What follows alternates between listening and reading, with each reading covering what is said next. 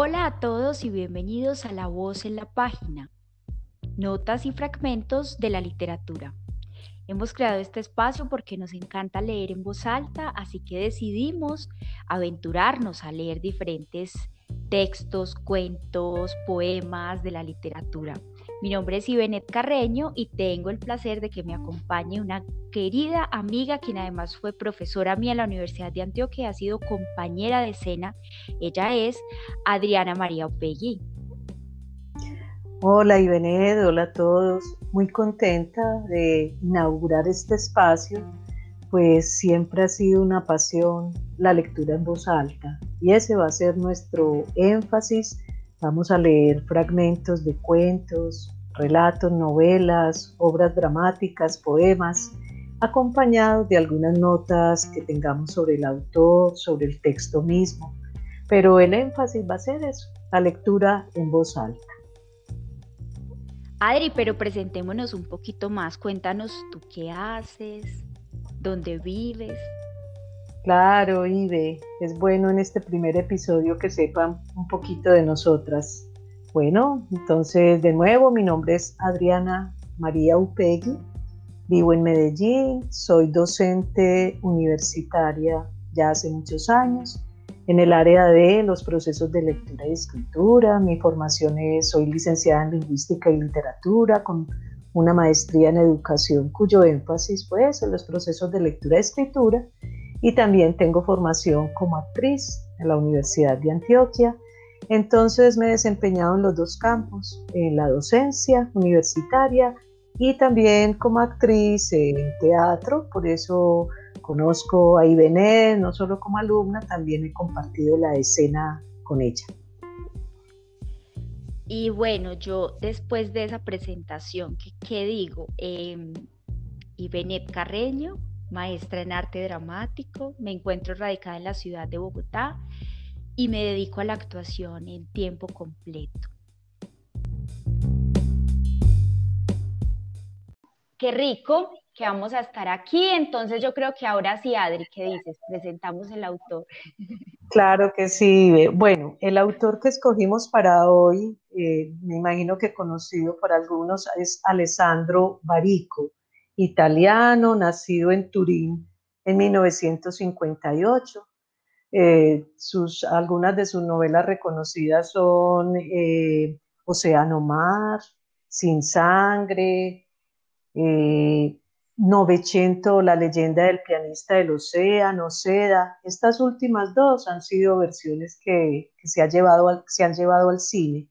Pero hoy tenemos un, yo diría, no es una novela, es un texto muy especial porque es una relectura y reescritura de la Ilíada de Homero.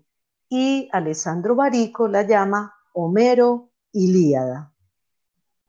Así es, Adriel hace esta adaptación del texto para que sea leída en voz alta y retomando sus propias palabras dice, hace un tiempo pensé que sería hermoso leer en público durante horas toda la Ilíada cuando encontré a quienes estaban dispuestos a producir dicha empresa, enseguida comprendí claramente que en realidad, tal y como estaba, el texto era ilegible. Se requerirían unas 40 horas y un público en verdad muy paciente. Así que pensé en intervenir el texto para adaptarlo a una lectura pública. Importante contarle a todos que esta lectura tuvo dos representaciones en las cuales logró una asistencia de más de 10.000 espectadores y además tuvo una función en Roma, una en Turín, la función en Roma tuvo una transmisión en directo por la radio italiana, así que generó todo un movimiento y hizo que esto fuera realmente un acontecimiento cultural bien importante. Bueno, pero antes de, que veamos un poquito cuáles fueron esas intervenciones que él hizo al texto homérico, recordemos un poco qué es la Ilíada de Homero. La Ilíada de Homero es ese texto épico, diríamos que es un poema épico que relata el último año, los últimos acontecimientos en el último año de la guerra de Troya, ¿sí? Entonces, recordemos que es un texto del siglo 8 antes de Cristo, que se le atribuye a Homero. Homero pues iba, era un poeta que cantaba, un aedo, que iba cantando estos relatos de la guerra, digamos que de pueblo en pueblo, pero es eso. Entonces, Barico parte de, de ese texto que está escrito en forma de poema, poema épico, y por eso es que dice que tiene que hacerle algunas intervenciones. Eh, leamos un poquito, Ibe, de algunas de las, de las cuatro intervenciones que hace, leamos un poquito cuál, en qué consiste. Vea, aquí por ejemplo, en la primera, entonces dice, eh, en primer lugar, practiqué una serie de cortes para reconducir la lectura a una duración compatible con la paciencia del público moderno. En su primera intervención, no corté casi nunca escenas completas, sino que me limité en lo posible a eliminar las repeticiones que en la Iliada son numerosas y a aligerar un poco el texto.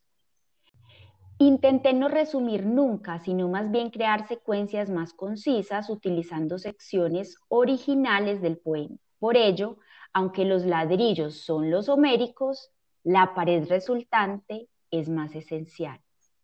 En, esa intervención es bueno como recalcar que cortó Barico, muy atrevido, cortó mm. las apariciones de los dioses. Entonces, por eso dice que, que, como se sabe, los dioses intervienen bastante a menudo en la Ilíada. Corta las apariciones de los dioses y ya vamos a saber por qué. Entonces, vamos a la segunda intervención. La segunda que realicé fue respecto al estilo.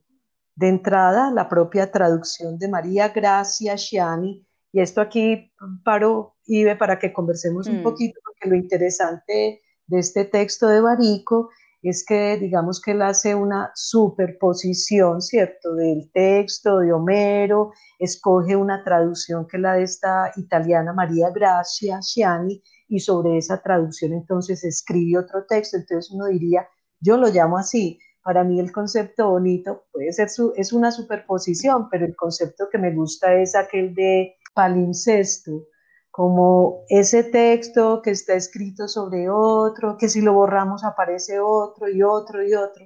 Me gusta mucho pensar en, e, en esa idea.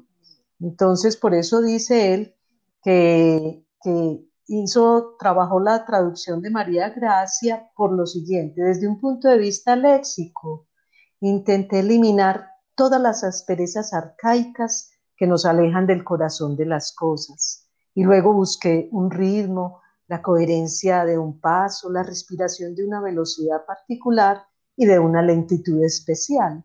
Lo hice porque creo que acoger un texto que viene desde tan lejos significa sobre todo, cantarlo con la música que es nuestra.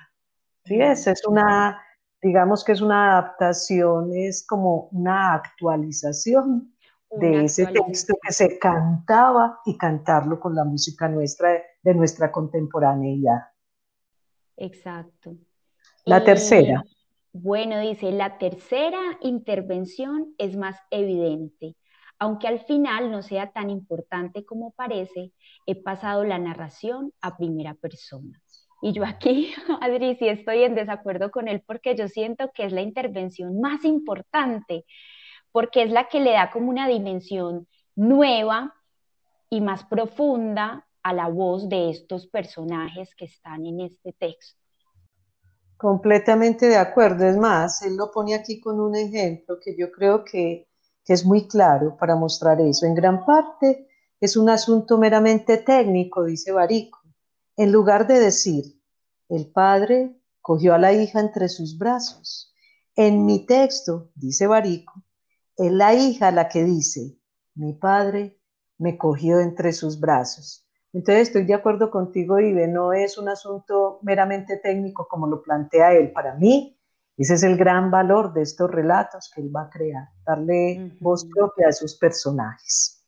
Bueno, y la última intervención, la cuarta, dice, no resistí la tentación e hice algunas pocas adiciones al texto. O sea, no solo quitó la voz de los dioses, sino que él también hizo adiciones, le sumó al texto.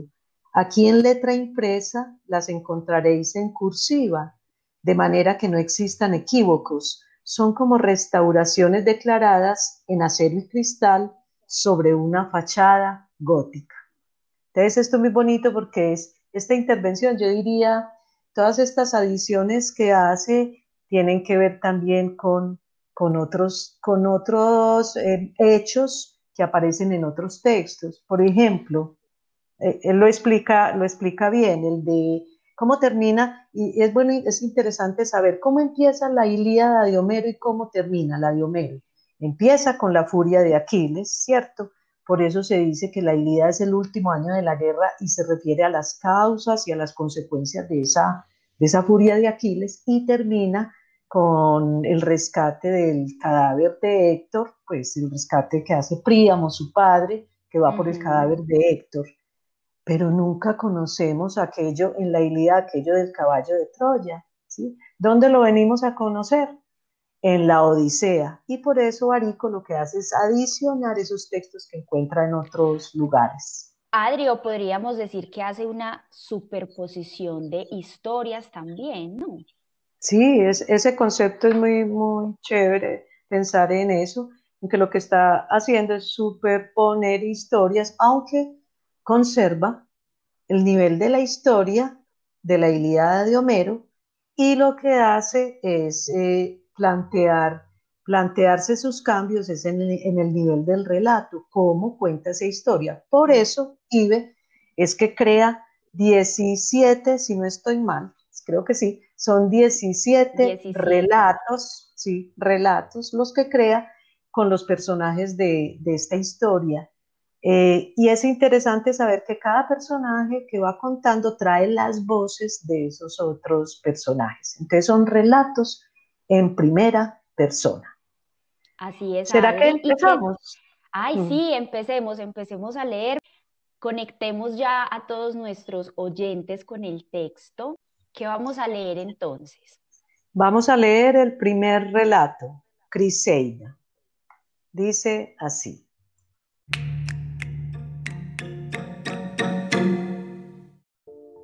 Criseida.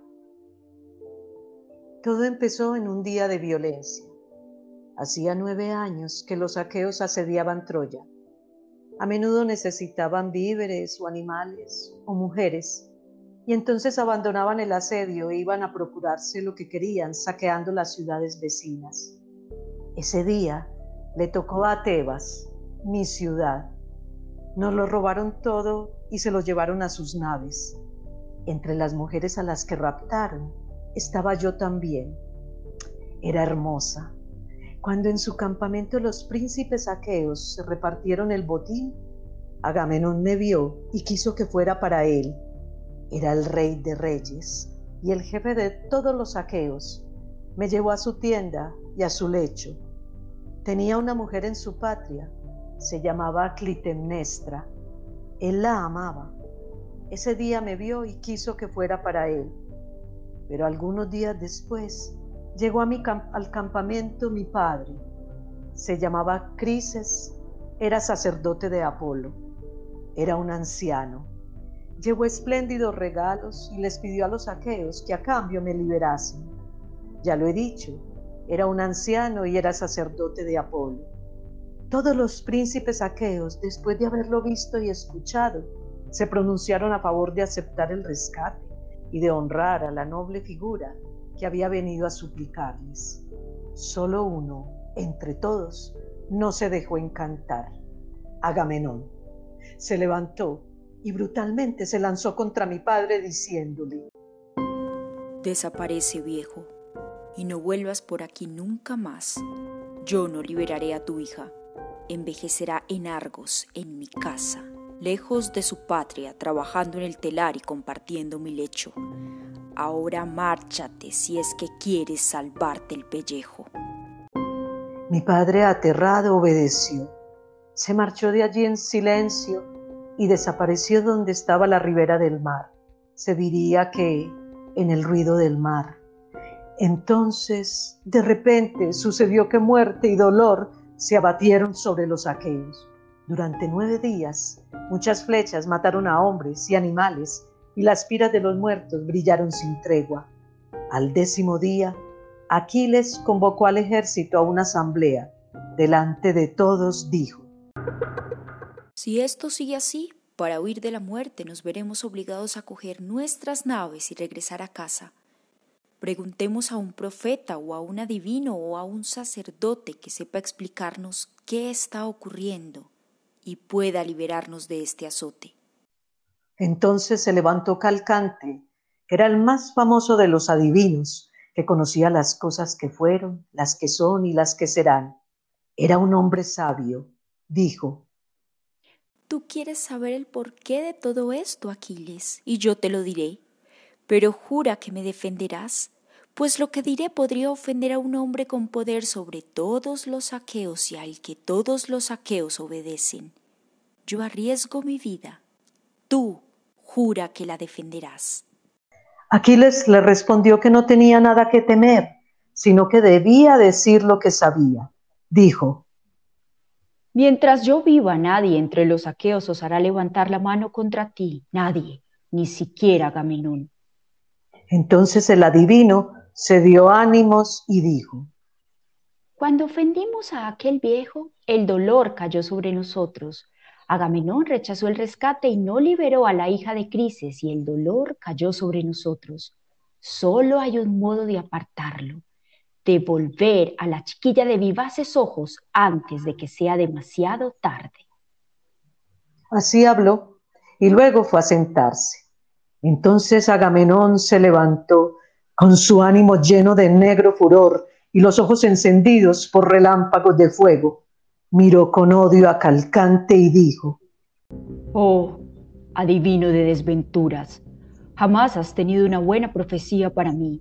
Tan solo te gusta revelar las desgracias, nunca el bien, y ahora quieres privarme de Criseida, la que para mí es más grata que mi propia esposa Clitemnestra y que con ella podría rivalizar en belleza, inteligencia y nobleza de espíritu. ¿Tengo que devolverla? Lo haré, porque quiero que el ejército se salve. Lo haré si así tiene que ser, pero preparadme de inmediato otro presente que pueda sustituirla, porque no es justo que solo yo de entre los aqueos me quede sin botín. Quiero otro presente para mí. Entonces Aquiles dijo, ¿Cómo podemos encontrar otro presente para ti, Agamenón? Ya está repartido todo el botín, no es lícito volver atrás y empezar otra vez desde el principio. Devuelve a la chiquilla y te pagaremos el triple o el cuádruple en cuanto tomemos Ilio. Agamenón movió la cabeza. No me engañas, Aquiles. ¿Tú quieres quedarte con tu botín y dejarme a mí sin nada? No. Yo devolveré a esa chiquilla, pero luego vendré a coger lo que me plazca y a lo mejor se lo cogeré a Allante o a Ulises o a lo mejor te lo cogeré a ti. Aquiles lo miró con odio. Hombre desvergonzado y codicioso. Dijo. ¿Y tú pretendes que los aqueos te sigan en la batalla? Yo no vine hasta aquí para luchar contra los troyanos porque ellos a mí no me hicieron nada, ni me robaron bueyes o caballos, ni destruyeron mis cosechas. Montañas llenas de sombras separan mi tierra de la suya y un mar fragoroso. Es por seguirte a ti por lo que estoy aquí, hombre, sin vergüenza, para defender el honor de Melenao y el tuyo. Y tú, bastardo, cara de perro, ¿te olvidas de ello y me amenazas con quitarme el botín por el que tanto sufrí? No, será mejor que me vuelva a casa antes que permanecer aquí dejando que me deshonre y luchando para proporcionarte a ti tesoros y riquezas. Entonces Agamenón respondió, Márchate si es lo que deseas. No seré yo quien te suplique que te quedes. Otros ganarán honra a mi lado. Tú no me gustas, Aquiles. Te atraen las riñas, la disputa y la guerra. Eres fuerte, cierto, pero eso no es mérito tuyo. Vuelve si quieres a tu casa a reinar. No me importas nada de nada y no tengo miedo de tu cólera. Es más, escucha lo que te digo. Enviaré a Criseida con su padre en mi nave, con mis hombres, pero luego yo mismo en persona iré a tu tienda y me llevaré a la bella Briseida, tu botín, para que sepas quién es el más fuerte y para que todos aprendan a temerme. Así habló y fue como si hubiera golpeado a Aquiles en medio del corazón. Tanto fue así que el hijo de Peleo a punto estuvo de desenvainar la espada y sin duda habría matado a Agamenón si no hubiera dominado en el último instante su furor y dejado su mano sobre la empuñadura plateada. Miró a Agamenón y con rabia le dijo, Cara de perro, corazón de ciervo, bellaco. Te juro por este cetro que llegará el día en que los aqueos todos me añorarán. Cuando caigan bajo los golpes de Héctor, entonces me añorarán. Y tú sufrirás por ellos, pero nada podrás hacer Solo podrás acordarte de cuando ofendiste al más fuerte de los aqueos y enloquecer por culpa del remordimiento y de la rabia. Llegará ese día, Agamenón, te lo juro. Así habló y tiró al suelo el cetro tachonado de oro. Cuando la asamblea se disolvió, Agamenón botó una de sus naves, le asignó veinte hombres y puso al mando a Ulises, el astuto. Luego vino a donde yo estaba, me cogió por la mano y me acompañó a la nave. Hermosa Criseida, dijo, y dejó que yo volviera con mi padre y a mi tierra. Permaneció allí, en la orilla, mirando zarpar la nave. Cuando la vio desaparecer en el horizonte, llamó a dos de sus escuderos de entre los más fieles a él, y les ordenó que fueran a la tienda de Aquiles, que asieran por la mano a Briseida, y que se la llevaran de allí. Les dijo, Si Aquiles se niega a entregárosla, decirle entonces que iré yo mismo a cogérmela y que para él será mucho peor. Los dos escuderos se llamaban Taltibio y Euríbates. Ambos se encaminaron muy disgustados, bordeando la orilla del mar, y al final alcanzaron el campamento de los Mirmídones encontraron a Aquiles sentado junto a su tienda y a la negra nave. Se detuvieron delante de él y no dijeron nada porque sentían respeto y miedo de aquel rey. Entonces fue él quien habló. Acercaos, dijo. No sois vosotros los culpables de todo esto, sino Agamenón. Acercaos, no tengáis miedo de mí. Luego llamó a Patroclo y le pidió que cogiera a Briseida y se la entregará a aquellos dos escuderos para que se la llevaran. Vosotros sois mis testigos, dijo mirándolos. Agamenón está loco. No piensa en lo que sucederá, no piensa en el momento en que se me necesitará para defender a los aqueos y sus naves. No le importa nada ni del pasado ni del futuro. Vosotros sois mis testigos. Ese hombre está loco. Los dos escuderos se pusieron en camino remontando el sendero entre las naves veloces de los aqueos varadas en la playa. Detrás de ellos caminaba Briseida, hermosa, caminaba triste y de mala gana. Aquiles los vio partir y entonces fue a sentarse solo en la ribera del mar blanco de espuma y rompió a llorar con esa infinita llanura frente a él. Era el señor de la guerra y el terror de todos los troyanos. Pero rompió a llorar y como un niño se puso a invocar el nombre de su madre. Desde lejos entonces vino ella y se le apareció. Se sentó junto a él y se puso a acariciarlo. En voz baja lo llamó por su nombre. Hijo mío, ¿por qué te trajo a este mundo esta madre infeliz? Tu vida será breve, por lo menos pudieras pasarla sin lágrimas y sin dolor. Aquiles le preguntó, ¿Tú puedes salvarme, madre? ¿Puedes hacerlo? Pero la madre tan solo le dijo, Escúchame, permanece aquí cerca de las naves y no vayas al campo de batalla. Guarda tu cólera hacia los aqueos y no cedas a sus deseos de guerra. Te lo digo, día te ofrecerán espléndidos dones y te los darán por tres veces debido a la ofensa que has sufrido. Luego desapareció y Aquiles permaneció allí solo. Su ánimo estaba lleno de cólera por la injusticia sufrida y su corazón se atormentaba a causa de la nostalgia que sentía por el grito del combate y el estrépito de la guerra. Yo volví a ver mi ciudad cuando la nave gobernada por Ulises entró en el puerto.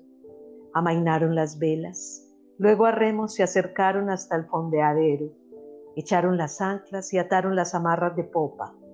Primero descargaron los animales para el sacrificio a Apolo. Luego Ulises me cogió de la mano y me condujo a tierra. Me llevó hasta el altar de Apolo, donde me esperaba mi padre. Me dejó ir y mi padre me cogió entre sus brazos, conmovido por la alegría. Ulises y los suyos pasaron aquella noche cerca de su nave. Al alba desplegaron las velas al viento y partieron de nuevo. Vi la nave corriendo ligera, con las olas rebuyendo de espuma a ambos lados de la quilla. La vi desaparecer en el horizonte. Podéis imaginaros cómo fue mi vida a partir de entonces.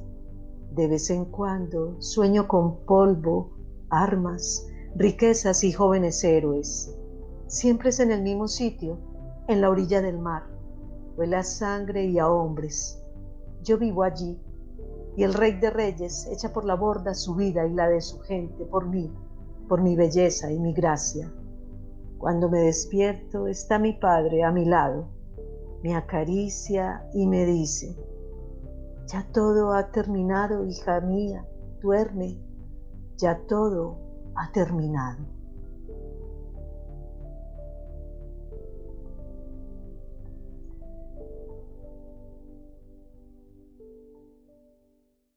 Bueno, y escuchamos la lectura y definitivamente podemos sentir que la Iliada es un texto de guerra.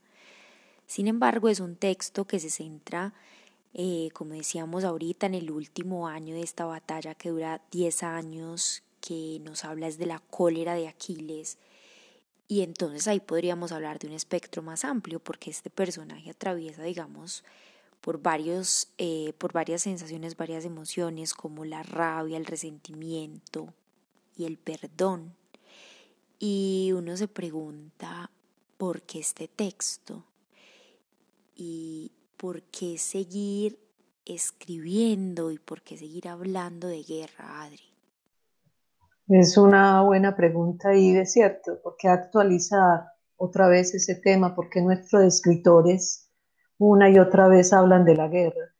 Eh, el mismo Barico, en su epílogo, que tiene por título Otra belleza, apostilla sobre la guerra, dice lo siguiente.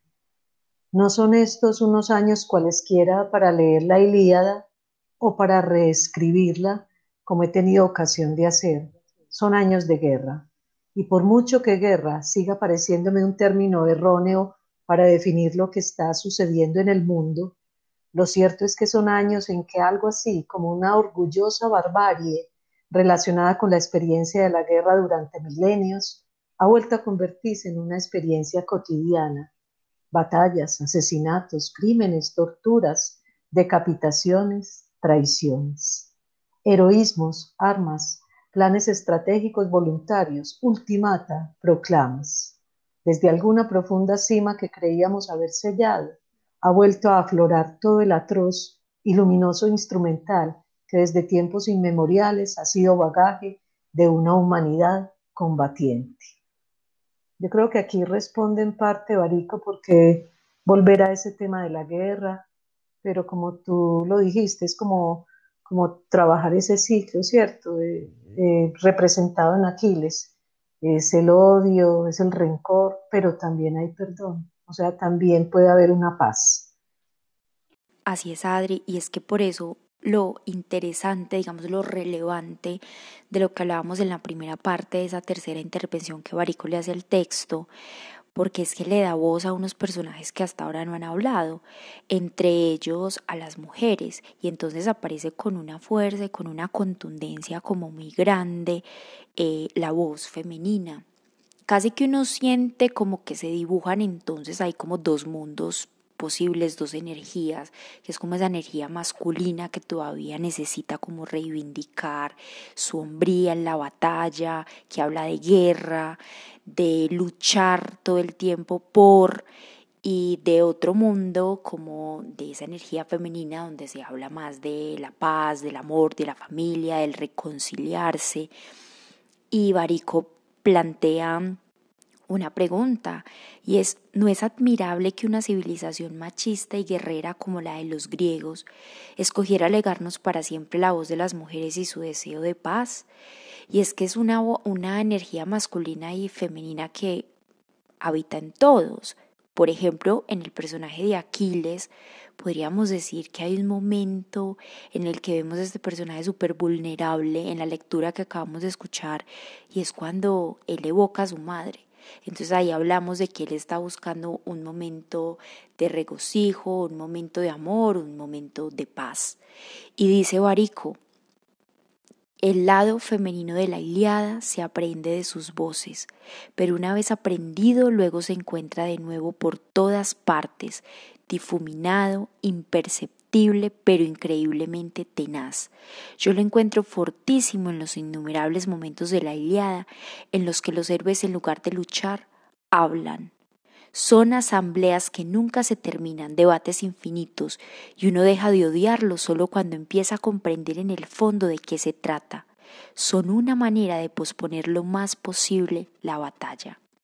Y entonces, Adri, diríamos que, que entonces hablar de guerra, porque hablar de guerra, hablar de guerra para restituir las voces de las víctimas, no, no es lo mismo que te lo cuenten en tercera persona, que te lo cuenten en primera persona y pienso en este personaje al que Barico le da voz, al personaje del río, es hermoso y yo lo conecto inmediatamente con los ríos de nuestro país.